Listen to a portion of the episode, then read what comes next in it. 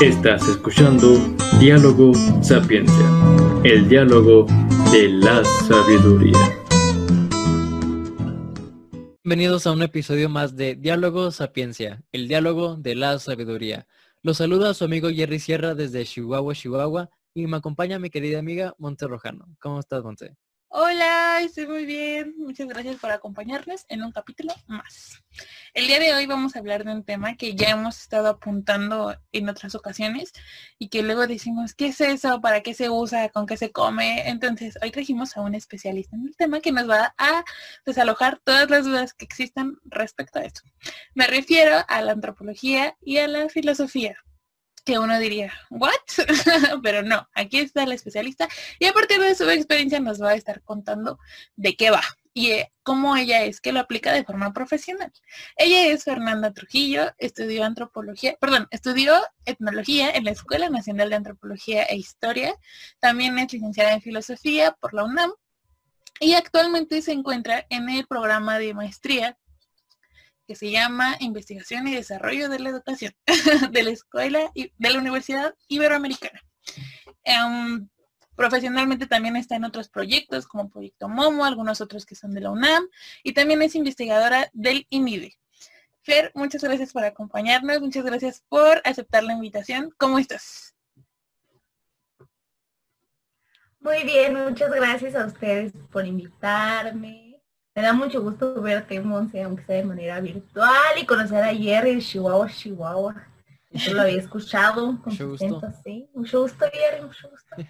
Este, y pues nada, encantada y súper emocionada y de verdad muy agradecida de que ustedes se hayan atrevido a hacer esto. Y digo atrevido porque pues sí, se necesita dedicarle tiempo y dedicarle pues pues cerebro también, ¿no? A, todo esto y, pues es bien bonito que, existan estos espacios que para nosotros como, como científicos sociales, humanistas o artistas, porque he visto que han tenido de todo, ¿no? Podamos desahogarnos, podamos este, platicar de lo que más nos apasiona y podamos eh, también enseñarle a la gente que es mucho más bonito y mucho más cotidiano y mucho más normal de lo que, de lo que ellos creen. Este, ir más allá de decir la antropología no solo son dinosaurios, más ni, son dinosaurios la antropología no siempre es marihuana. Así es. No siempre. Entonces, pues muchas gracias por invitarme. No siempre, no siempre. Por eso aclaré, no siempre. O bueno, podríamos decir, no solo ese. Pero no porque sea filósofo o antropólogo. Pero no Exactamente, no, no son sinónimos. Ser filósofo y antropólogo no es, no es sinónimo de ser marihuana. Claro. Así es, así es. Aunque puede ayudar. Eh, cierto, paz, si estás viendo esto, viva Cristo. ok, pues vamos a, a empezar. Primero me gustaría que nos contaras pues, ¿cómo, ¿cómo entraste tú en tu experiencia a este mundo? ¿Cómo estuvo? ¿Cómo, ¿Cómo empezaste por filosofía? Porque primero estudiaste filosofía y después etnología. Entonces, cuéntanos primero como ese, esa etapa de tu vida donde dijiste, me voy a dedicar a esto. Pues bien, fue bien chistoso porque además se relaciona muchísimo con un capítulo que acaban de tener sobre la filosofía náhuatl, ¿no? Hubo por ahí una persona una compañera que habló sobre la filosofía náhuatl y va a parecer muy chistoso, muy paradójico, pero fue gracias a la obra de León Portilla de la filosofía náhuatl que decidió estudiar filosofía y antropología. Obviamente pues estaba en la prepa, aunque no lo crea, yo quería estudiar diseño y qué bueno que no lo hice porque me hubiera muerto de hambre. Este, no tengo como, no soy tan creativa ni tengo como la paciencia para, para hacerlo. Este, y entonces me acuerdo que estaba como a una semana o a semanas, ¿no? Yo creo que ni un mes de tener que elegir carrera, pero justo en la prepa donde estaba, que es más bien en el CCH, llevábamos filosofía solo hasta el último año, ¿no? Entonces, cuando tomo filosofía, pues me gustó mucho la materia, no me hizo muy cercana al profe, el profe se llama Arturo Calvo Mata, espero que en algún momento lo puedo volver a ver. Este, pero me gustó mucho porque, bueno, fue como muy paradójico porque la filosofía que vimos ahí con él, o sea, sus clases de filosofía, ya después que entró a la facultad de filosofía, pues me doy cuenta que no eran realmente de filosofía, como, o sea, no vimos a Platón, no vimos a Aristóteles, no, no vimos a todo lo que ves en la facultad, sino vimos filosofía náhuatl, ¿no? O sea, no, nos hizo, bueno, más bien, nos, nos hizo leer la obra de León Portilla de la filosofía náhuatl y yo me enamoré completamente. ¿No? Porque además nos llevaba al Templo Mayor, nos llevó a Chapingo a ver los, murales, ¿no? Nos llevaba a Ceú a ver como el muralismo mexicano. Entonces, la verdad es que yo estaba fascinada con esa clase. Y fue esa obra la que, la que, la que hizo que me enamorara, no de la filosofía, sino de la antropología, porque ahí está lo, chistoso. Que cuando yo me enamoro de esto y empiezo a decir como de qué onda, ¿no? O sea, ¿de dónde sale esto? Yo me acerco con este maestro y digo, es que yo quiero estudiar antropología pero no sé en dónde. Obviamente yo no sabía de la existencia de la ENA. Y en la UNAM, que fue donde, donde hice el examen y donde además tenía el pase directo, pero pues tuve que hacer examen porque pues, ya saben, la prepa como que, como que te vas al reventón y como que te empieza a valer madres y entonces ya llega un momento en el que no, no sabes si vas a alcanzar el promedio, si vas a salir en los años, entonces pues mejor te aseguras, ¿no? Y hacer el examen. Este, entonces yo le dije al profe, como es que yo quiero estudiar antropología, pero en esos tiempos no estaba la licenciatura en antropología en la UNAM, solamente en la ENA. Y me dijo, pues tienes un problema porque no hay antropología en la UNAM. Y está la Nacional de Antropología, gracias a ese maestro la conocí. El problema era que estábamos en junio, o sea, ya no había posibilidad de que yo hiciera examen y que entrara la licenciatura, ¿no? Entonces me dijo, puedes hacer varias cosas. Una, puedes estudiar una licenciatura en la UNAM en humanidades, en ciencias sociales, y después pues apostar por una maestría o esperarte un año. Yo en este dilema dije, ¿qué hago? Y dije, bueno, o sea, de la filosofía náhuatl, vamos a entrarle a la filosofía. Pero la verdad es que yo le entré así como, pues, pues a ver, ¿no? a ver qué me espera. Todavía me acuerdo que vi mi tira de materias cuando ya me aceptaron, ¿no? Y llegué a la facultad y yo decía, teoría del conocimiento, y yo así, madres, ¿qué vamos a ver ahí, no? O sea, como, ¿qué es eso, no? Pero justo yo entré con esta idea de, ok, voy a hacer la licenciatura en filosofía para poder hacer después un posgrado en antropología, porque yo quería ser antropóloga. Ya, pues por azares del destino, como ya estudiando filosofía, dije como de, ah, o sea, sí está muy chido, pero pues, para empezar, quién sabe si llega al posgrado, ¿no? O sea, está medio complicado. Y yo quería ser antropóloga, entonces dije, pues voy a hacer mi examen de la ENA. O con el examen de la ENA. A la mitad de la licenciatura en filosofía. Y ya cuando me quedé en la ENA dije, pues sí está padre, pero, o sea, no, está padrísimo, me encantó. Y la idea era dejar la facultad, ¿no? Y bueno, muchas gracias, Filos, me diste lo que me tenías que dar. Ahora sí, ya está aquí mi escuela, ¿no? Mi profesión. Pero no pude, o sea, me terminé enamorando de la filosofía y además también fue un rollo como de, llevo la mitad de la carrera, o sea, neta, dejarla así.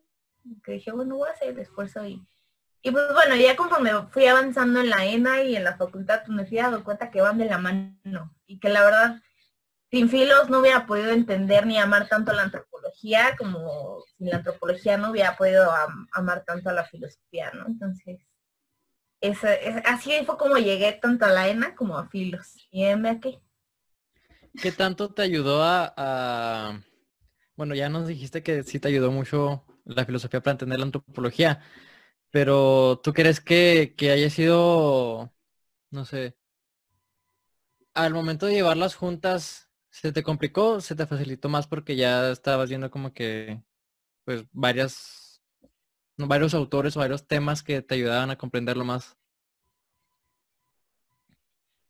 Fíjate que más bien es que es que la filosofía es tan rara que más bien yo creo que fue hasta que entré a la ENA que empecé a entender qué pedo con la filosofía. O sea, que le empecé a agarrar sentido, o sea, porque era como un rollo de, o sea, sí está padrísimo, ¿no? Ver a los filósofos y todo, y no, si te, ya sabes, no sé, tienes como estas crisis de, es que vi Heráclito y estoy fascinada con Heráclito, ¿no? Ya quieres dedicar tu vida a estudiar Heráclito y ya quieres aventar la crisis de Heráclito y a la media y ya olvidas a los, a los griegos y es que yo quiero hacer filosofía y así va como en la cadenita, ¿no? pero sí como que, como que la filosofía es como, como mundos como muy cerrados, ¿no? Como la filosofía, la, la filosofía este, griega, la filosofía medieval y así, ¿no? Entonces como que no agarraba yo mucho el sentido. De hecho, en algún momento lo he comentado con varios de mis compañeros, que la licenciatura en filosofía en la UNAM, y no estoy diciendo, o sea, no, no es por criticona, ¿no? Y al contrario, le agradezco muchísimo porque aprendí muchas cosas, pero es más bien como una licenciatura de historia de la filosofía, mm. ¿no? No como que hacer filosofía como tal, como que no, no va por ahí la onda. Entonces, justo cuando entro a la ENA, pues me empiezo a dar cuenta que la o sea, que todo lo que he visto ya como que sí empieza a tener sentido cuando me acerco a, otras realidades, ¿no? Entonces, más allá de que Filos me haya ayudado a entender la antropología, la antropología fue lo que me ayudó a darle sentido a la filosofía y decir, ah, sí sirve. O sea, no nada más es, decir, ay, qué bonito filosofía Heráclito, ¿no? La filosofía de Heráclito de Platón. No, o sea, tiene sentido práctico y es mucho más común y es necesario para la vida, ¿no?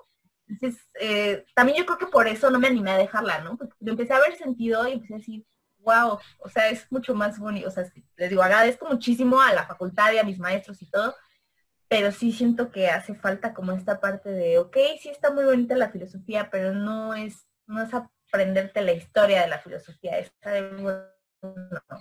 ¿para qué chingados me sirve la filosofía? ¿O qué es? ¿no? O sea, como que se come. Entonces, nos comentaba una maestra, bueno, yo estuve estudiando filosofía durante cuatro semestres. Y yo, yo no seguí en la carrera y me voy a meter en antropología.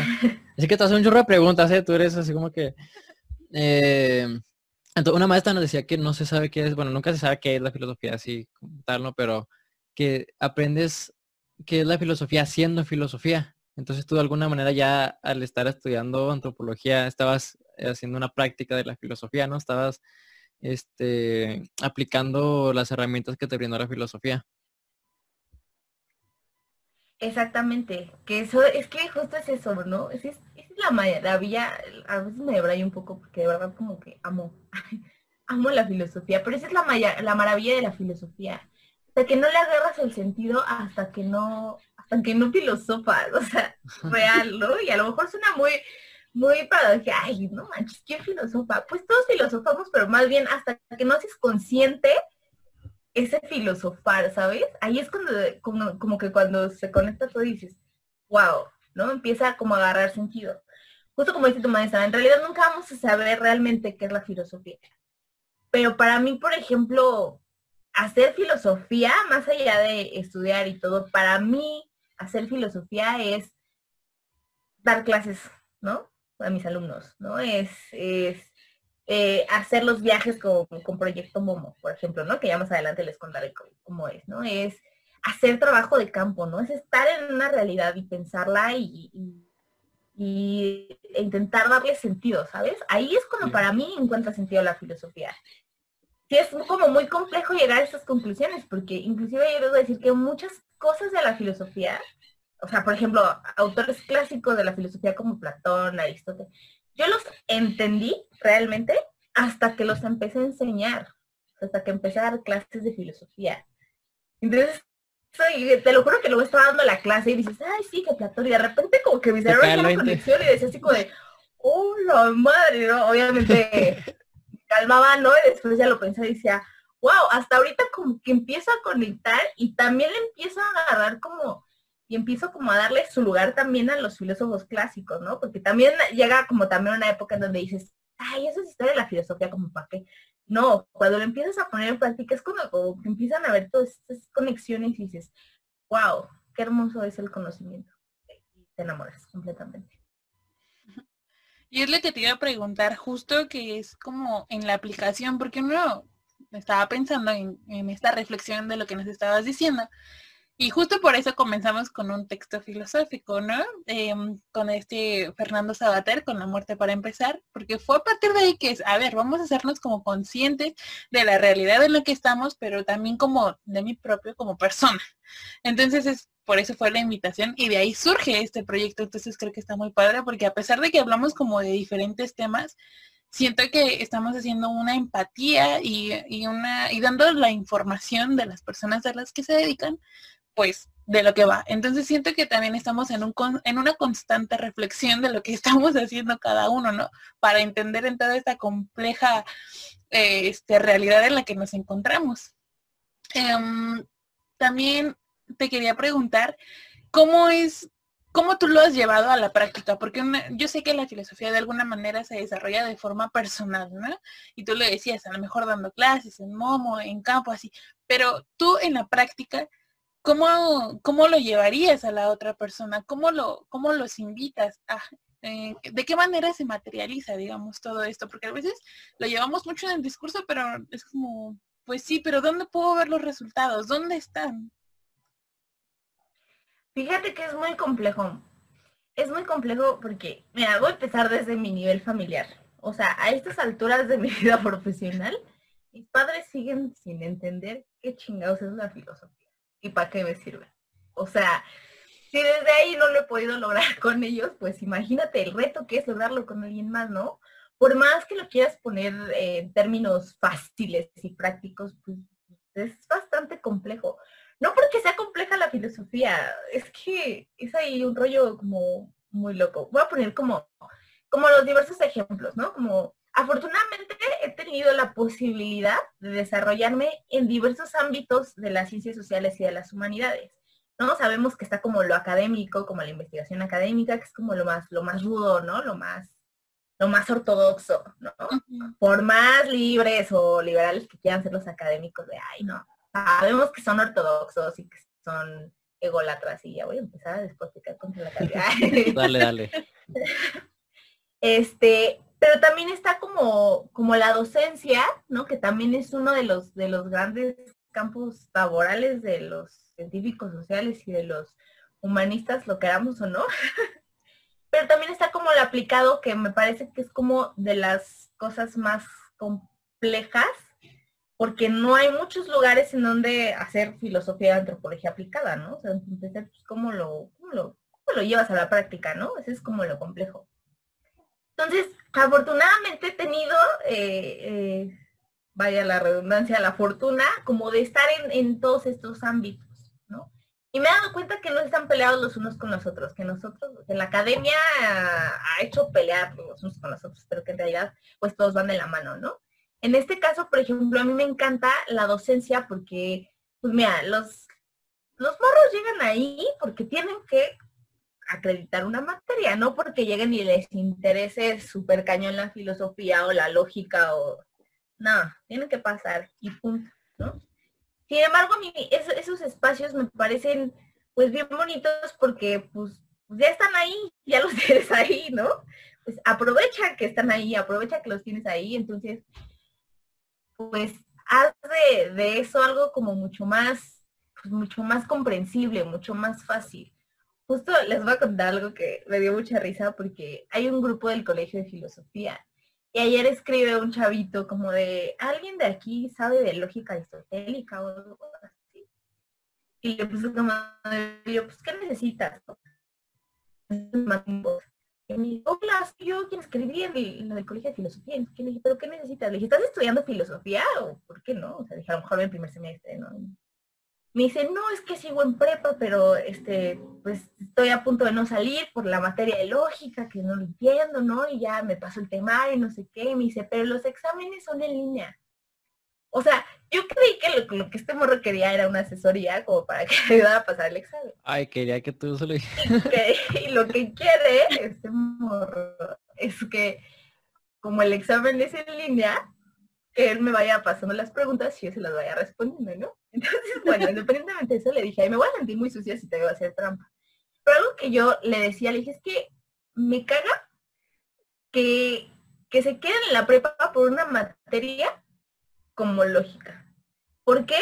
Y no voy a juzgar, digo, cada maestro tiene su, su forma de enseñar, pero porque la hacen ver como lo, la cosa más aburrida y más difícil del mundo. Es algo que a mí me encanta hacer. A lo mejor quizás porque amo la filosofía y que a lo mejor transmito ese amor con mis alumnos, ¿no? Y a lo mejor intento que, no se haga tan complejo, pero es decirles, o sea, esto está en su vida diaria, ¿no? Y entonces, tenerlos ahí, les digo, ellos a fuerza saben que tienen que acreditar esa materia, pero ¿por qué hacerse los pesados? O sea, ¿por qué no platicar con ellos y dárselo de la manera más, más bonita que uno puede, ¿no? Y entonces había una alumna que me decía, bueno, una vez estaba, estábamos varias, estaba con varias alumnas y le decía, Andrea, que fue mi alumna, le decía a la otra chica, es que ella me choca porque siempre que salgo de su clase me saca con crisis existenciales, ¿no?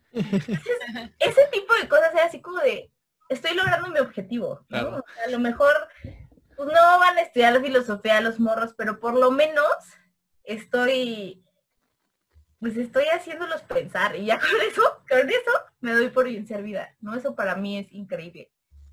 Entonces, pues no sé, a mí me encanta. La docencia creo que es un medio bien interesante y bueno, lo aplicado también, este, en Proyecto Momo, por ejemplo, es una empresa que se dedica a hacer viajes educativos. Y a mí me encanta porque viajamos con, no sé, hágame cuenta, son viajes como temáticos, ¿no? Entonces, eh, si vamos a Oaxaca, es un viaje de arte y protesta social, ¿no? Como todo el tema. Entonces, pues vas y conoces el contexto. Y entonces a mí lo que me gusta mucho es que pues va más allá de, una visita turística. O sea, sí vas a visitar Monte Albán, pero ¿qué vas a aprender de eso? O sea, bueno, no nada más, ay, mira, está bonito, ¿no? Sino, pues hacemos actividades en los diversos sitios a los que visitamos y a partir de eso, pues eh, el objetivo es como enriquecer la experiencia, ¿no? Que los chavitos se vayan con, con otra experiencia, con otra visión y con, o sea, no, no que vayan a aprender, porque qué flojera ir y decirles, a ver, ¿y qué cultura estaba aquí? Pues no, ¿no? Sino que simplemente se acerquen a estos otros espacios o a, e, esta, a esta otra diversidad de manera diferente, como de manera más empática. Es por eso a mí me encanta Proyecto Momo, porque es una forma, y a lo mejor no logras el objetivo con todos los chavos, ¿no? Pero con dos o tres que de repente al final del viaje se te acercan y te dicen, gracias, aprendí muchísimo, o, ya, con eso dices, bueno, te das por bien servida, ¿no? Entonces es, es como, pues bien bonito, la verdad. Ahorita que mencionaste lo de la docencia, va a ser una pregunta medio informal, pero este, me acordé de Merlí. Eh, ¿Qué opinas de, esa serie que, que, sirve también como divulgación para que las personas entiendan un poco más y se acerquen a la filosofía? Fíjate que a mí me encanta. A mí me encanta más, más allá de, o sea, obviamente sí, me encanta que cada capítulo como que sí alude al filósofo del que está hablando, ¿no? Pero fíjate, yo he hecho el experimento y, o sea, por ejemplo, ya hice que la vieran mis papás y todo, porque más allá también es como medio telenovelera, ¿no? O sea, sí te atrapa. Sí. O sea, está muy chida, ¿no? Entonces, pues sí, de repente mi hermana me hablaba y me decía, es que ya entendí Aristóteles, ¿no? O no me acuerdo qué me dijo, pues, sí, el filósofo que habla de la felicidad. Y yo, a ver, ¿quién era? Aristóteles. Y yo, ay, sí, qué padre, ¿no? Te digo, son series que son muy bonitas, pero por ejemplo, más allá de, o sea, obviamente pues, no, no espero que la gente ya termine aprendiendo filosofía de eso. Pero yo, por ejemplo, sí he como que agarrado varias frases de Merlin. para dar clases, te lo juro que es así como que me acuerdo de, la, de las frases de Merlin o de lo que él dice y todo esto, y sí las aplico. Funciona. Entonces. No, la verdad es que ese, o sea, ese tipo de, series a mí sí me parecen bien bonitas. Eres como una Merlí para tus alumnos. Pues no tan canija, pero, pero yo espero que sí. Ah, yo espero que sí, porque la verdad es que hago, o sea, la docencia sí la hago con toda la... Más que la docencia, la enseñanza de la filosofía de las humanidades y de las ciencias sociales es algo que me apasiona muchísimo. regresando... No enseñar otra cosa sería lo mismo, pero eso sí. No creo. pero bueno, regresando al, al proyecto Momo, este, ¿cómo, ¿cómo se desarrolla? ¿En qué consiste? Eh, no sé si nos podrías hablar un poco más sobre eso. Pues mira, Proyecto Momo es una empresa que surgió, me parece, hace como no más de siete años, es relativamente nueva. Y en realidad eh, surge como de este rollo de campamentos o de cursos de verano, porque la mayoría de las personas que trabajan en Proyecto Momo son recreadores y es impresionante su trabajo, o sea, la manera en la que híjole, la que se involucran y están con los niños y no, es impresionante, que yo quisiera tener la paciencia y la creatividad de un recador. Pero el plus que tiene el proyecto Momo, porque hay varias empresas así, ¿no? En donde hacen viajes como el campamento, en donde pues miren, vamos a visitar y como más turísticos. Ese plus que tiene el proyecto Momo y, que bueno, lo, lo creó el director que es Francisco Collado, es que lo que busca es darle como este, este giro a los viajes, ¿no? De verlo de más allá de un campamento, de vamos a visitar, sí, qué bonito, sino, bueno, pero ¿qué vamos a aprender de eso? Entonces lo que hizo Proyecto Momo es que en un principio se le llamaban como viajes pedagógicos y había un líder pedagógico que era el que llevaba a cabo las actividades en los viajes. Por, les voy a poner un ejemplo.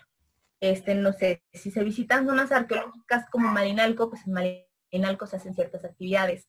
O hace no mucho fuimos a, a Oaxaca y estuvimos en Monte Albán y, por ejemplo, hicimos un, bueno, nada más es ahí, miren, esta es la pirámide de tal, si no se hacen actividades orales ahí, ¿no? Entonces, hicimos como una excavación arqueológica, Entonces, ahí tenés con los morros y los tenías ahí jugando los arqueólogos y todo, y entonces, como que van construyendo y viviendo, eh, y conociendo la zona arqueológica de manera diferente, ¿no? Les permite comprender desde qué es un arqueólogo hasta todo el trabajo que tiene que hacer, hasta cómo va reconstruyendo la historia, ¿no? Entonces, ese es el plus que tiene el Proyecto Momo. Entonces, hasta hace, hace como tres años, cambiaron esta figura de líder pedagógico a líder de aprendizaje. Y fue muy chistoso porque cuando sacan la convocatoria para líderes de aprendizaje, esa es de las cosas que más me encanta. Cuando dicen, se solicita, estamos buscando a pues, geógrafos, este, pedagogos, así, chorro, chorro de profesiones. Voy a buscar la, la convocatoria, en algún momento la, la guardé pero a mí me llamó muchísimo la atención filósofos y antropólogos. Y yo dije, a ver, ¿qué? O sea, ¿cuándo vas a ver en alguna solicitud de empleo que se solicite filósofo o se solicita antropólogo? O sea, eso no existe, eso no es real, ¿sabes? A mí eso me llamó muchísimo la atención porque dije, ¿quién en la vida? O sea, ¿para qué? O sea, no, o sea, no, no, no me, como que no me llenaba, ¿no? O sea, no me, no me cabía en la cabeza. Entonces, pues yo mandé mi solicitud y todo, y pues esta figura de líder pedagógico se este, convirtió en líder de aprendizaje y entonces digamos que nuestro papel en los viajes, o sea, de cuenta que viajamos con grupos de, niños o de chavitos, hemos viajado con primaria, con secundaria, con preparatoria. Digo que los viajes son de, este, ay, este, de, de diversos temas, ¿no? Y entonces en cada viaje se llevan a cabo actividades en, las diversas visitas, por ejemplo, se hacen talleres con artesanos y estas actividades son guiadas por la figura del líder de aprendizaje, que ahí es como lo bonito porque cada líder de aprendizaje, que yo conozco líderes que son geógrafos, hay otros filósofos, hay gestores interculturales, cada, uno le da su plus, ¿no? Y tenemos como esta libertad de manejarlo como, se nos se la gana, ¿no? Y entonces es súper bonito porque haces como estas experiencias de los viajes, pues más allá de algo turístico. Entonces, me ha tocado, por ejemplo, alguna vez, uno de, como de los recuerdos más bonitos que tengo es un viaje a Malinalco, en donde visitamos el Museo de los Bichos, porque ese, ese, ese viaje es como de naturaleza y cultura.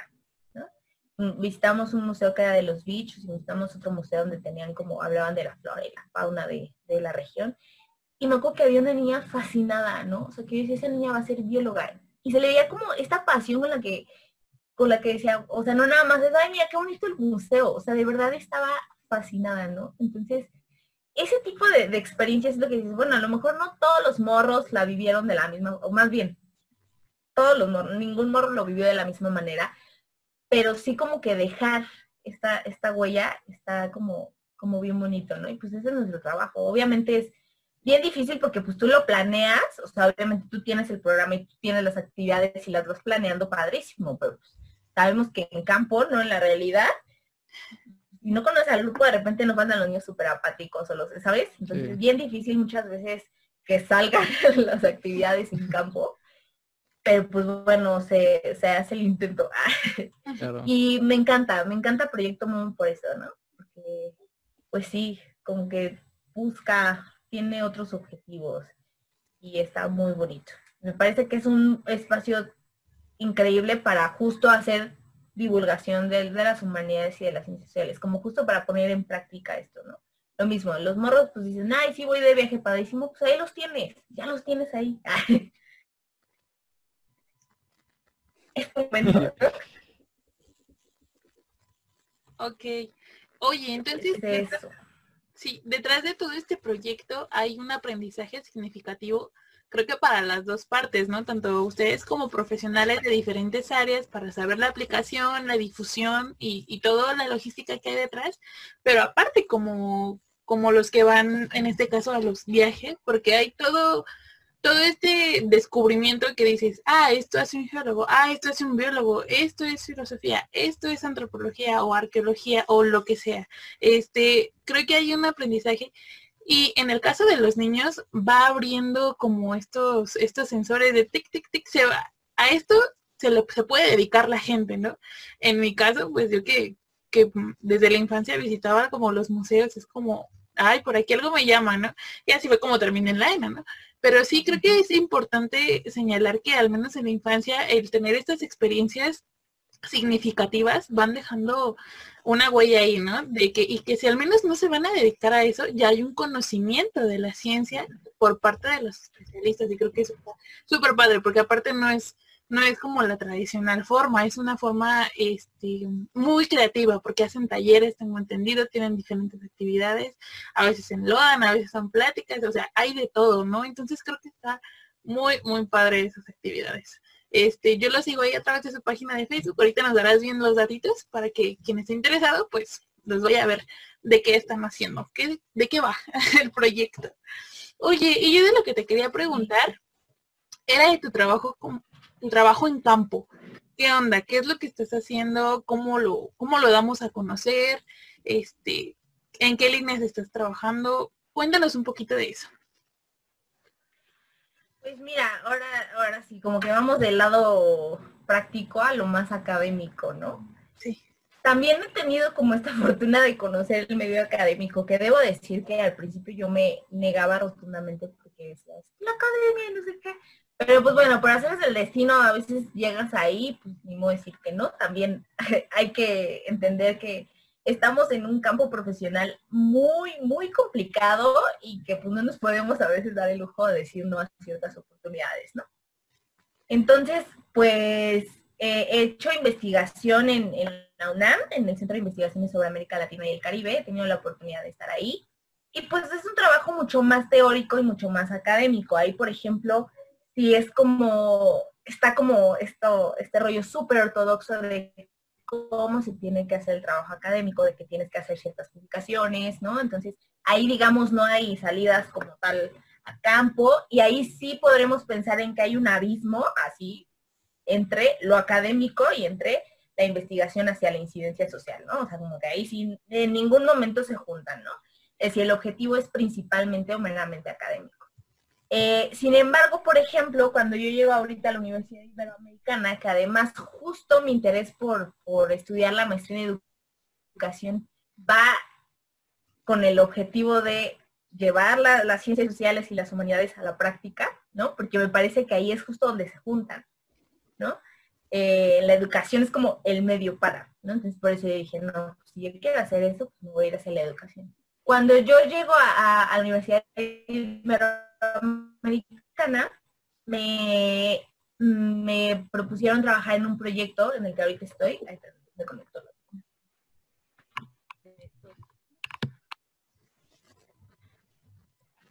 Proponen trabajar en un proyecto en el INIDE, que es el Instituto Nacional, no, el Instituto de Investigaciones para el Desarrollo de la Educación. Espérate, si quieres acércate un poquito más el, el, micrófono, como que se empezó a, a... Ahí está. Ajá. Este, y justo ahí está como esta apertura, bueno, no más bien, será porque la investigación educativa pues no se puede, por más que se quiera, no se puede deslindar de la incidencia social. O sea, si tú haces una investigación de educación y la haces solamente con puros objetivos académicos, pues como que pierde el sentido porque la educación es práctica, ¿no? Entonces ahí como que empieza a haber esta, esta conexión entre la investigación y la práctica y la incidencia social. Entonces ahí, por ejemplo, y se abren más estas oportunidades de pues hacer trabajo de campo. ¿no? En los proyectos, lo que se hace más en, ese instituto tiene que ver más con evaluaciones de la educación, este, con políticas públicas eh, en, educación. Y por ejemplo, ahorita estamos trabajando sobre participación de padres de familia o la relación entre la familia y la escuela y ver qué tanto eso influye en el proceso de enseñanza-aprendizaje, así, así como para la construcción de comunidades este, más pacíficas y más democráticas por ejemplo, ¿no? O sea, como que tanto en su sentido pedagógico como en su sentido político. Pero pues obviamente al ser una investigación educativa y ese, pues es necesario hacer trabajo de campo, o sea, y si no te puedes sacar los datos nada más así porque sí, o sea, a lo mejor una investigación en la UNAM, como lo que, la, la que me tocó hacer que tenía que ver con, con indigenismo, como una ideología de Estado, pues ahí sí, ¿no? Ahí sí te vas a la bibliografía y a la teoría y entonces armas toda una investigación teórica y padrísima y ahí está. Pero, ¿qué pasa cuando sales a la realidad o cuando tu, objetivo está en la realidad, tu objetivo de investigación, pues sí tienes que salir, ¿no? Es mucho, muy complejo porque, pues sigue, aunque no lo queramos, muy evidente que sigue habiendo como esta rivalidad, no sé si rivalidad, pero como que la academia le sigue haciendo mucha la incidencia social o a la investigación práctica. En la experiencia de, tengo un maestro eh, que decía que le tocó hacer el INE, le pidió que hiciera una evaluación sobre escuelas rurales o de CONAFE o algo así, y entonces tuvo que dedicar un año completo a hacer esa evaluación. Obviamente esa investigación tenía como mucho más fines prácticos y ciencia social. ¿Por qué? Pues porque tenía que publicar, o sea, todo el tiempo las estadísticas y hacer campo y hacer entrevistas y todo, durante ese año que él estuvo realizando esa investigación, como no hizo publicaciones, como no fue a congresos, como el SNI lo sacó. O sea, la academia dijo, no, para mí no estás haciendo investigación. ¿Por qué? Porque yo no veo ningún libro publicado, ningún artículo, ningún... Y es como, o sea, si te pones a pensar, es como, o sea, güey, estaba haciendo la investigación de su vida, o sea, estaba haciendo una investigación que realmente podía tener sentido o sea, o, realmente importante, ¿no? O sea, no se estaba picando los ojos, ¿no? Entonces ahí es como cuando está este, este rollo entre, bueno, entonces, ¿qué busca la academia? O sea, ¿cuál es el objetivo de la academia? Sentarte a escribir artículos, pues ahí sí, pues no voy por ahí. Pero justo, ¿no? O sea, siento que eso no se alcanza, que la investigación de educación pues no, no puede deslindarse de la incidencia social y no puede deslindarse del trabajo de campo y sí, obviamente acude a la teoría, pero es súper necesario estar en campo, como decíamos, ¿no? Tiene que partir de la realidad, o sea, ¿cómo yo voy a hacer una investigación? Ahorita, por ejemplo, mi investigación se basa en estatus pues, en Guerrero, ¿no? En cómo sabemos la situación de, violencia que se vive en Guerrero, muchísimos tipos de violencia, cómo a partir de eso pues, la gente sigue sea, el simple hecho de vivir ahí es seguir resistiendo la violencia, ¿no? Han buscado formas de organización, se han organizado, existen movimientos de resistencia cómo esos movimientos aportan en la educación, cómo a partir de eso se pueden construir este, pues, comunidades más democráticas, más pacíficas, etcétera, ¿no? Este, pero pues yo no puedo sacar así como inventar la investigación y sea, pues existe la crack, no, o sea, tengo que ir y ver qué, qué ¿no? O sea, cómo están funcionando las escuelas, este, o sea, qué pasa, porque me ha tocado, no sé si vieron o fue muy, en enero más o menos, fue cuando desaparecieron, o más bien una, un grupo de músicos de, la comunidad de Alcozacán y Guerrero se fueron a, tocar a otro pueblo y los, los mataron. ¿no? O sea, los bajaron de la camioneta, muchos decían, ah, es que iban por la camioneta, pues no, porque la camioneta estaba enterita, o sea, iban por ellos. Eh, esos músicos son de la comunidad en donde yo trabajo, ¿no? Y entonces se hizo mucha difusión porque llegó un momento en el que se creó, no, bueno, no, la noticia fue que los niños, los mismos niños habían tomado las armas, ¿ah? que, de la, que eran miembros, que sus papás eran miembros de la CRACPC, de la policía comunitaria de allá de, de Guerrero, y que los mismos niños habían tomado las armas para decir ya basta, ¿no? Entonces ahí es un rollo como bien complejo porque pues por un lado dices, no manches, o sea, imagínate un niño, porque inclusive entrevistan como a dos o tres niños, un niño que, que dice que él quiere seguir yendo a la escuela pero que ya no puede porque pues, los están matando, y de repente pues te acercas a las familias de la comunidad y a mí lo que me decían eh, familiares directos de, de, los, de las personas que fallecieron, era como de, es que vimos esta noticia y sí son niños de, de aquí del, de por el pueblo, no son como tal el pueblo, porque ahorita el pueblo, o sea, el Cosacán, estamos más enfocados en que llevaban 10 días y no les entraban los cuerpos, por ejemplo, ¿no? Entonces, como, como que esta distorsión de, bueno, ¿qué es lo que está pasando? Que sí se están levantando en armas, pero, pero sí son los niños de la comunidad y en la comunidad te dicen, a ver, nosotros no sabemos ni qué anda ahorita, estamos esperando que nos, nos den los cuerpos. Entonces, pues es necesario como, como pues estar ahí. Y bueno, pues entonces sabrá que el trabajo de campo es bien complejo, ¿no? Es bien complejo, sobre todo en regiones tan, tan violentas o tan conflictivas como, como Les Guerrero. Tú también haces trabajo de campo en Guerrero y sabes que es bien complicado. Entonces, pues, pues no sé, hay, hay tantas cosas que, y creo que estás tomando, tocando un tema muy importante que ya lo hemos señalado, pero que hasta apenas lo vamos a decir así claramente tal cual, que para eso estamos, ¿no? Nosotros, los investigadores, los antropólogos, los filósofos, los psicólogos, los sociólogos, para dar cuenta de esta realidad social en la que estamos, ¿no? Porque a veces como, como ciudadanos de, de la capital o de una capital en, en particular, es como, ay, sí, y lo que pasa aquí, pero creo que una de las preocupaciones que han surgido es, al menos de las ciencias sociales, es saber qué está pasando afuera y por qué está pasando. Y ese es mucho de nuestra labor, dar sentido, dar explicación de, miren, estos acontecimientos sí se dieron y a nosotros nada más a, través de los medios de comunicación nos están dando un cachito, apenas una ventana a lo que es el fenómeno. Pero creo que para eso están nuestras etnografías, nuestras tesis, nuestras investigaciones, los, los este, artículos, para desmenuzar ese pedacito de realidad y decirle, miren, sí, armaron a los niños, pero ¿por qué? Ay, ya se empieza a, armar como todo este cuadro de Guerrero, es una zona, este, históricamente ha sido construida así, es una zona intercultural, interétnica, se divide en tantas regiones, y que es cuando nos acercamos a estos a estos este, espacios de comunicación o de acceso a la información, que es cuando empiezan a tomar sentido, ¿no? Que dicen, ok, sí se armaron, pero no nada más porque sí, o no nada más son guerrilleros, o no nada más ya no se quieren dedicar al estudio. O sea, es como, no, hay que entender las, las razones, en el caso de, de, esta noticia que nos estabas diciendo, del por qué, a qué grado se tuvo que llegar para decir, ok, es que mi, a mi papá lo mataron y yo quiero encontrar su cuerpo. ¿Por qué? Porque los recursos gubernamentales a lo mejor no me están respondiendo como yo quisiera. Entonces, este, ya tocaste otro tema que también es el de la crack, ¿no? Las policías comunitarias. ¿Qué son? No hemos tenido un, un capítulo en, en especial de ese tema, también me gustaría tenerlos, pero tenerlo más adelante. Pero así como existe la crack, la crack, existe la UPOG y existen más organismos. ¿Y que, qué son? A veces, muchas, muchas veces nosotros los desconocemos no porque no nos interese, sino porque, o porque no busquemos, sino porque hace falta la difusión de los espacios, ¿no? En, en medios libres, tal vez como lo estamos trayendo ahorita.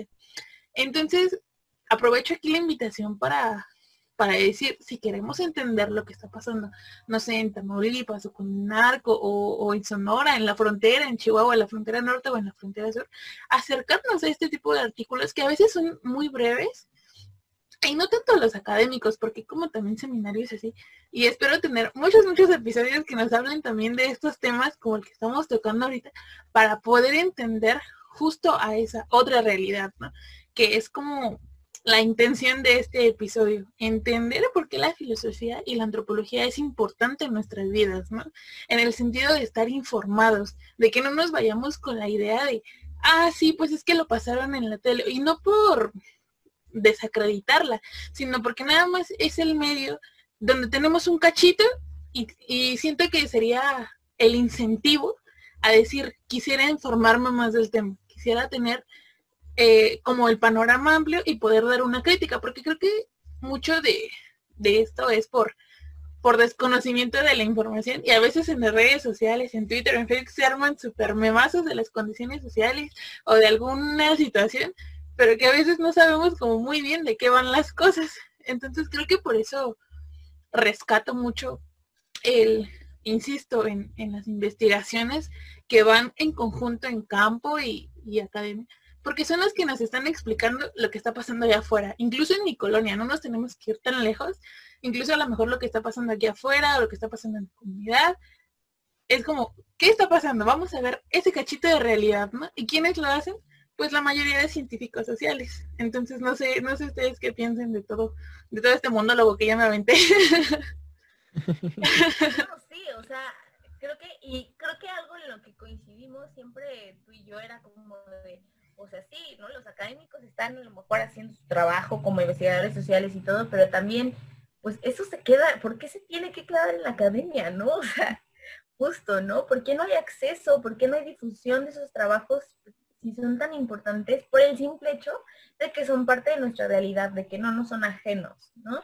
Por ejemplo, que, que y creo que ahí se vincula mucho la, la, antropología con la filosofía, como, como yo la alcanzo a ver, es un ejemplo que siempre les pongo a mis alumnos como, como para explicarles cómo fue mi, despertar filosófico, ¿no?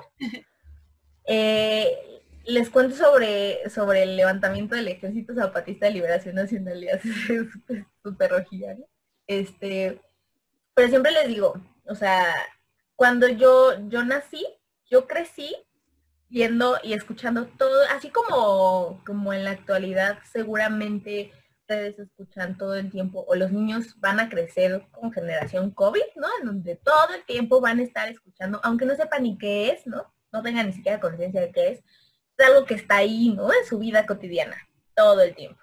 Le digo, o así como cuando la cuarta transformación, ¿no? Hace dos años, los niños que crecieron así, pues, también van a hacer la generación cuarta transformación, porque todo el tiempo, igual y ni saben quién es Andrés Manuel López Obrador, pero van a saber que lo ubican, lo conocen, vaya, ¿no? Les digo, así yo crecí con el movimiento zapatista, con el Ejército Zapatista de Liberación Nacional. O sea, porque yo recuerdo que desde chiquita, desde chiquitita, o sea, bueno, yo nací en el 92, el, el levantamiento fue en el 94, y justo como en el 94 al 2000, no había día en donde no pasaran alguna noticia del movimiento, ¿no? En donde no salía el submarcos, es decir, eran figuras, eran cosas que eran parte de nuestra vida cotidiana, querramos o no, porque estaban en los medios y porque estaban en todas partes. Y yo siempre les digo, ¿no? Cuando yo, o sea, era algo común para mí, ¿no? Súper cotidiano.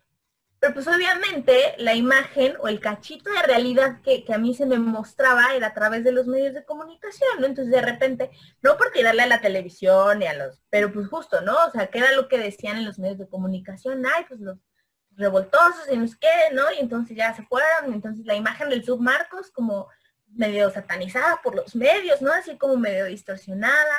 Recuerdo mucho también, por ejemplo, a mi, a mi papá haciendo comentarios, y siempre se lo digo, ¿no? Le dije, recuerdo a mi papá haciendo comentarios como, ay, ese güey, ¿no? O sea, así. Que, que entonces me hacen crecer con esta idea de que el movimiento es malo, ¿no? El zapatismo es malo. a lo mejor ni, ni siquiera tenía idea de qué iba, pero entonces y yo veía el submarco decía, ese güey, ¿no? O sea, como que reproducía esas mismas ideas de que era algo que estaba mal y que eran unos flojos y casi casi que el pobre es pobre porque quiere, ¿no? ¿No? O sea, como que reproducía este discurso. Eso es como, como lo, cotidiano. Entonces le digo, cuando yo entro a la prepa, como que la prepa fue mi, pues yo veo que de repente veo muchas personas que son como muy, o sea, que de repente hablan de eso como con mucha serenidad, ¿no? Y como que como que a mí me sacaron a que digo, ah, chinga, pues que no es súper malo esa cosa, ¿no? O sea, que el Zoom no es malo, o sea, así no son unos flojos, ¿no? Y entonces me empiezo a cuestionar las ideas que yo tenía del movimiento, o sea, realmente son lo que yo estaba pensando y entonces ahí es donde me empieza a quedar la ardilla y yo empiezo a investigar, bueno, realmente qué es, ¿no? Y entonces voy a ver a comunidades zapatistas y entonces cuando digo, pues es que no era como me lo habían vendido, como yo lo había creído toda la vida. Muy respetable lo que piensen esas personas del movimiento, pero a partir de ahorita yo me creo mi propia idea de lo que es el movimiento. Y ahí, ahí es donde le digo, ahí está la conciencia crítica, ahí está el saber filosófico. Desde el momento en que tú te cuestionas esas ideas, ¿no? Y desde el momento en que tú dices, ok, muy respetable, que bueno, eso es, es algo que es bastante lo que los demás piensen, pero para mí va a ser esto. ¿Por qué? Porque a partir de mi experiencia, de lo que yo vi, de lo que yo... A lo mejor el resultado puede ser el mismo, ¿no? A lo mejor confirmo que entonces son pobres porque quieren, ¿no? Puede ser. Pero ya no dependió de, que alguien más me lo dijera, ¿no? Ya dependió de mí. Y ahí es cuando yo les digo, ahí es donde está este saber filosófico. Cuando decimos hay que ser críticos, pues no hay que ser críticos de criticones. Como tú dices, Mons, es bien fácil juzgar con ese cachito de realidad que se nos muestra todo el tiempo. Es bien fácil decir, ay, pues están mal, o ay, que, o sea, ¿sabes? Pero ¿por qué no nos atrevemos a, a, hacer filosofía? O sea, a, querer ir más allá, a buscar más allá.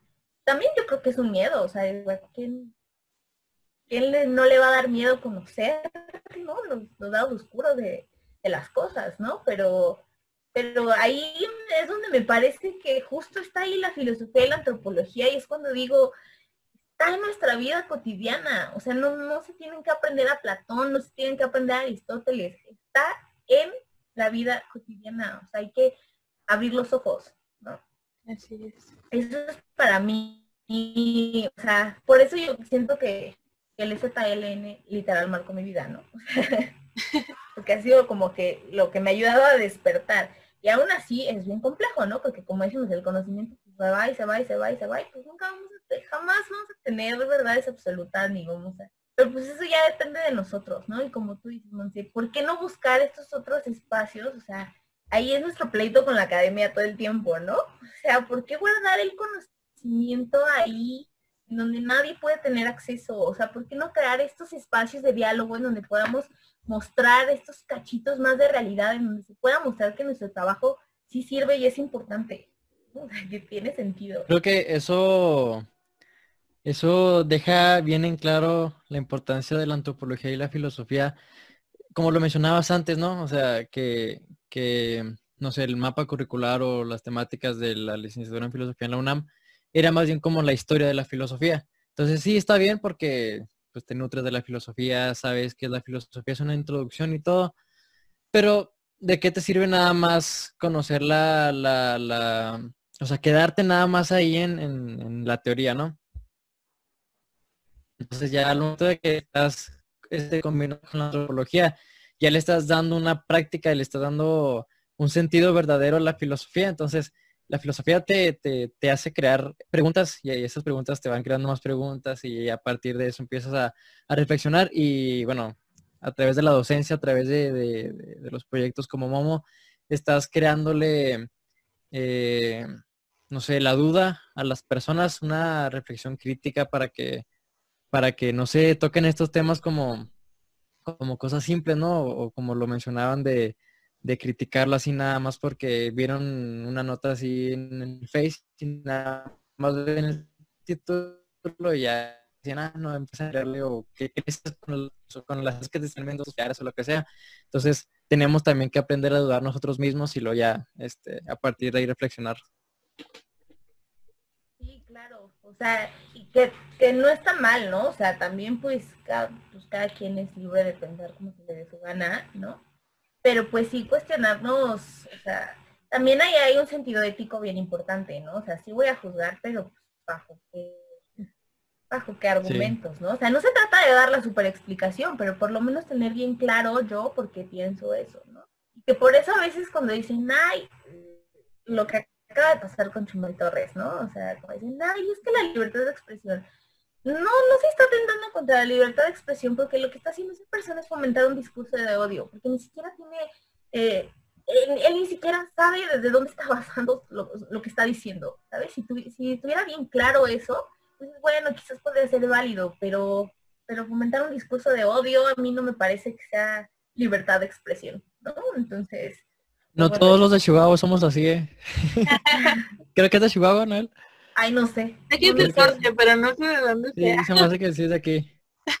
y también, por ejemplo, yo a mí me, me choca y me caga, y lo voy a decir con todas sus palabras, me, me caga en esas personas que son como de, ay, es que yo sí puedo decir, dar mi opinión, porque yo estudié. o, sea, sí, nadie te quita tus créditos, ¿no? O sea, obviamente te costó trabajo, no lo haces, pero, pero pues eso no te permite, o sea, no te da derecho a silenciar y no garantiza Exacto. Tampoco garantiza que, no estés, que, tu falta de empatía o tu falta de, ¿sabes? sí. ahí, ahí es como, también es ese rollo de solamente los estudios podemos hablar. Es como, También por eso la academia, lo, lo académico también de repente me choca un poco, ¿no? Porque es un rollo de ego, o sea, Sí, totalmente. un rollo de ego muy cañón, ¿no? Tengo un profe y le comentaba a Monse, eh, no voy a decir su nombre, que es de, de- de- es de- de filosofía, es de mis profes favoritos, la verdad, es una eminencia en la filosofía de la... Bueno, no voy a decir qué materias da porque pues, luego la gente va a saber los que, los que mis compañeros de filosofía. Eh, pero el vato siempre acá anda tirando así odio a muchas cosas, ¿no? Y hace poco publicó un, un estado que decía, se- eh, bueno, decía que, que la depresión solamente debe ser tra- tratada por el psiquiatra y que cualquier otra opción era pérdida de tiempo y no sé qué. Y luego, o sea, te pones a pensar y él nunca ha tenido depresión, entonces nunca sabe, no sabe qué es la depresión. Y él nada más tiene esa, esa idea, ¿no? Entonces platicando con otro, este, otro, o sea, él cree que tiene la verdad absoluta y él jura eso, ¿no? Entonces platicando con un facilitador investigador del Ufalvarius, un invitado que tuvimos, eh, bueno, hace ya rato, que nos hablaba del Ufalvarius, que es una herramienta que, que te ayuda para este tipo de, de problemas y nos comentaba que, que incluso los psiquiatras, los psicólogos están empezando a acercarse a este tipo de herramientas para, para estas soluciones.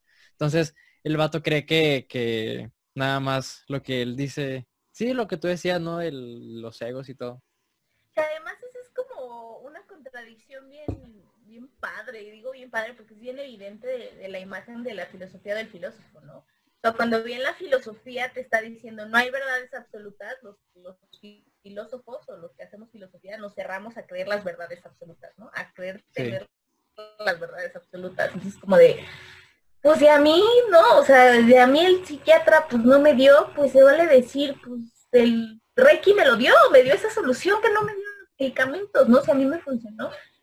Cada quien, ¿no? Pero a mí esa es una de las contradicciones más evidentes de la academia en términos de filosofía. Es como de, la misma filosofía te está diciendo que no existen verdades absolutas. ¿no? Los filósofos académicos se cierran todo el tiempo porque creen tener las verdades Sí. absolutas. Entonces es como de, no, no, ahí, ahí es como una contradicción. Y bueno, o sea, obviamente una de las cosas que quizás en algún momento yo también llegué a caer en el decir, es que entonces la filosofía y lo que hacen los académicos no sirve para nada, ¿no? Ya sabes, como te pones a, a este lado súper radical. Y no, al contrario, ¿no? Admiro también muchísimo el trabajo de mis maestros que hacen filosofía del lenguaje y lógica súper analítica, mis respetos. O sea, también está padrísimo. Y los que se saben de Piapa, Heráclito y también mis respetos, está padrísimo. Pero para mí, para mí, el significado que para mí tiene la filosofía va mucho más allá de eso. Para mí tiene un objetivo práctico y por eso yo busco llevarla a cabo de esta otra manera. ¿no? Pero Sí. también admiro muchísimo el trabajo de, de, de maestros, ¿no? También mis respetos. Sí, Pero claro, porque el sentido no, no es como que cerrarse a- muchas veces eh, pasa y con muchos eh, profesores académicos que hay ahí, eh, hablando ya mal de mi facultad. No, no, no, es una muy buena facultad, hay unos profesores, los quiero mucho. Este, porque hay muchos que se cierran en sus cubículos intelectuales y nada más andan cerrados en, en qué dijo Heidegger y andan eh, adivinando qué quiso decir Levinas, no sé, o si el ser ha regresado o no. o sea, y los problemas, o sea, qué bueno que, que sepamos eso y todo porque nos va a ayudar, pero no hay que cerrarse nada más a eso. O sea, hay muchos problemas afuera que se tienen que solucionar a partir de esas herramientas. Así es. Y que están hablando... Adelante, Fer, adelante. Ah, no. No, que también, o sea, también muchas veces a mí me ha pasado, ¿no? O sea, yo he aprendido, siempre digo, he aprendido mucho más dando clases que lo que aprendí en la facultad. Y cada día aprendo más de mis alumnos, que seguramente lo que ellos han de aprender de mí, ¿no? De verdad, ya ni se acuerdan de mi madre de lo que les he enseñado. Pasaron tu examen, son felices y ya. Pero yo la verdad es que siempre aprendo muchísimo de ellos. Y dices, y llegas a entender por qué es importante quizás en algún momento entender a Heidegger porque te va a permitir comprender a lo mejor alguna parte de la realidad, ¿no? O sea, no, no descartas tampoco, tampoco ni, ni, ni haces menos el trabajo. No sé, cada, cada quien, ¿no? O sea, pero, pero sí, o sea, una, una cosa que sí tengo bien clara de los académicos y de la academia que no me gusta es esto, ¿no? Que se cierran, querer tener verdades absolutas, no es cierto. No creo yo que ese sea el punto, pero pues se vale y son unos genios y se les gira muchísimo la ardilla, ¿no? Eso no lo podemos negar. y justo por eso, por eso te invitamos, porque dijimos, ¿cómo, dónde ver reflejado esto, no? ¿Dónde ver eh, por una parte lo académico y por otra parte lo aplicado? Entonces creo que eres un muy buen ejemplo en este caso, en, en ese diálogo, ¿no? Que no nada más que no por dedicarte uno al otro estén separados, sino que de la misma manera están unidos y están dando una respuesta a el cachito de realidad que nos está pasando acá afuera. Y que así como estás tú en el ámbito de la educación, también hay muchos otros especialistas en otros temas, en violencia, en salud mental, este, ahora con todo esto del COVID, eh, también muchos investigadores sociales están dando eh, cuenta de otras percepciones culturales, por ejemplo, de lo que es la enfermedad. O sea, se nos están hablando, mm, se nos están abriendo más bien muchos, muchas ventanitas a cómo se está viviendo y, este, dando la percepción de esta situación que estamos viviendo. Entonces, por eso, así como estás tú, estamos otros investigadores que, que están en la misma, como en el mismo canal, ¿no? De ida y vuelta y que no por eso deben de estar separados. Creo que es un muy buen ejemplo pues nada, me encanta tu trabajo, te admiro mucho.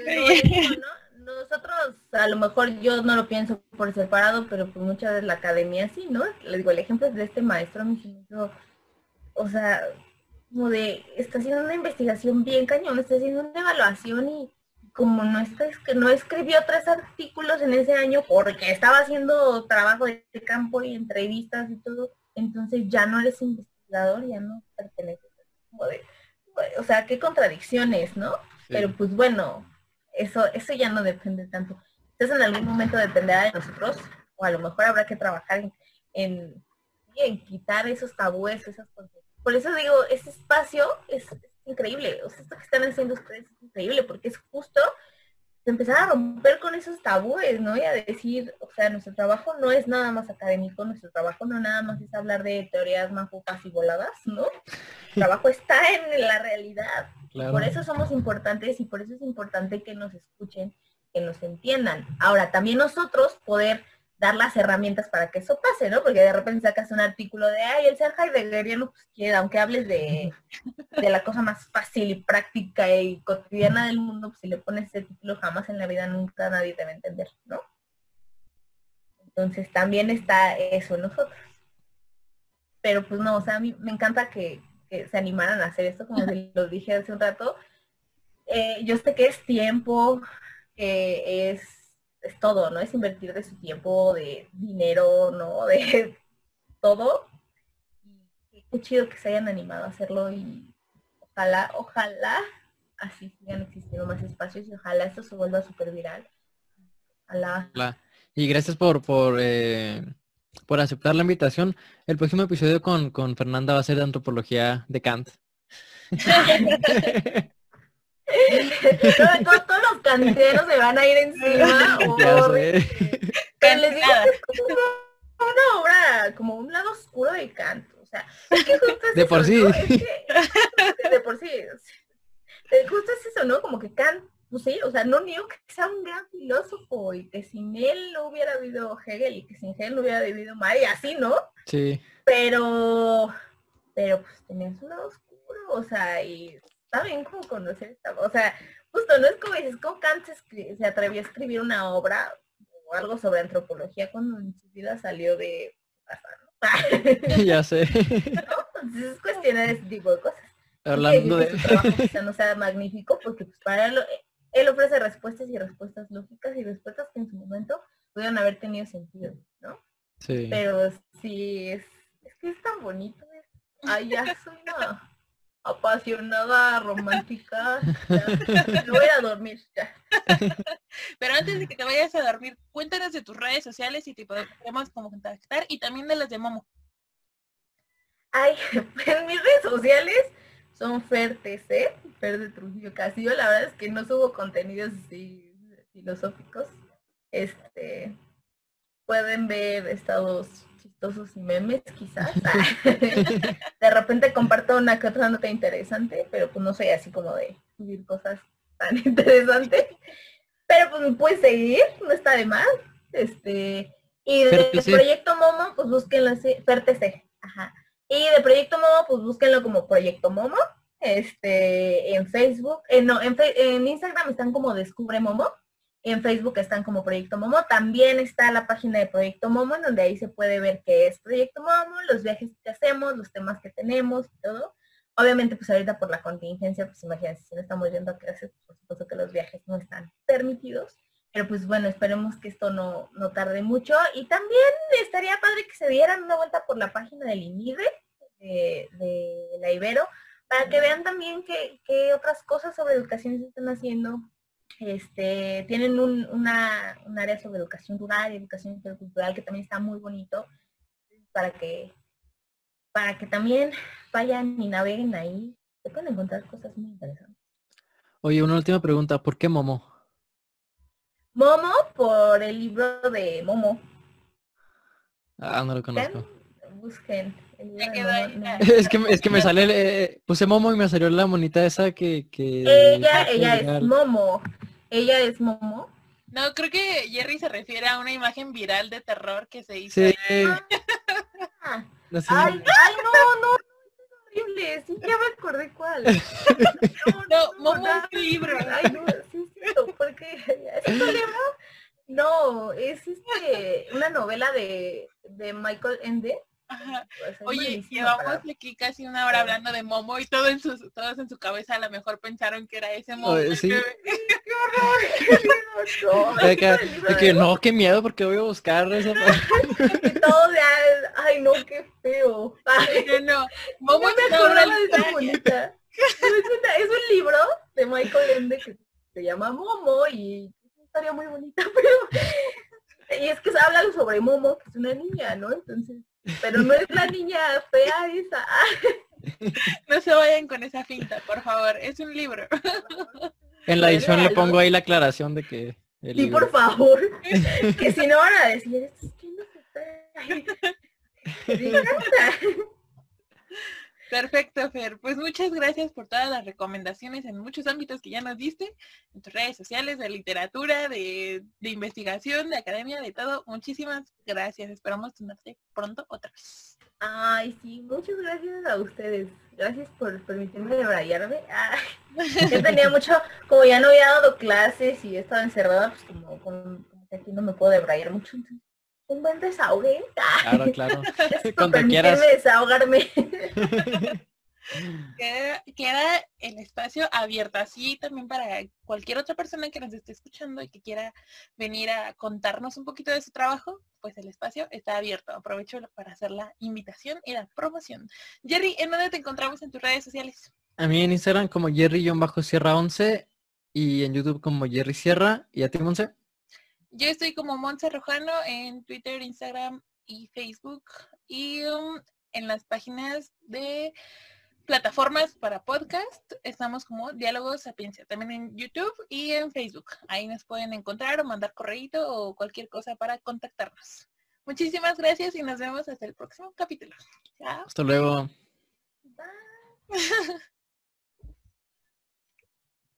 Ok, voy a cortar la grabación ahora.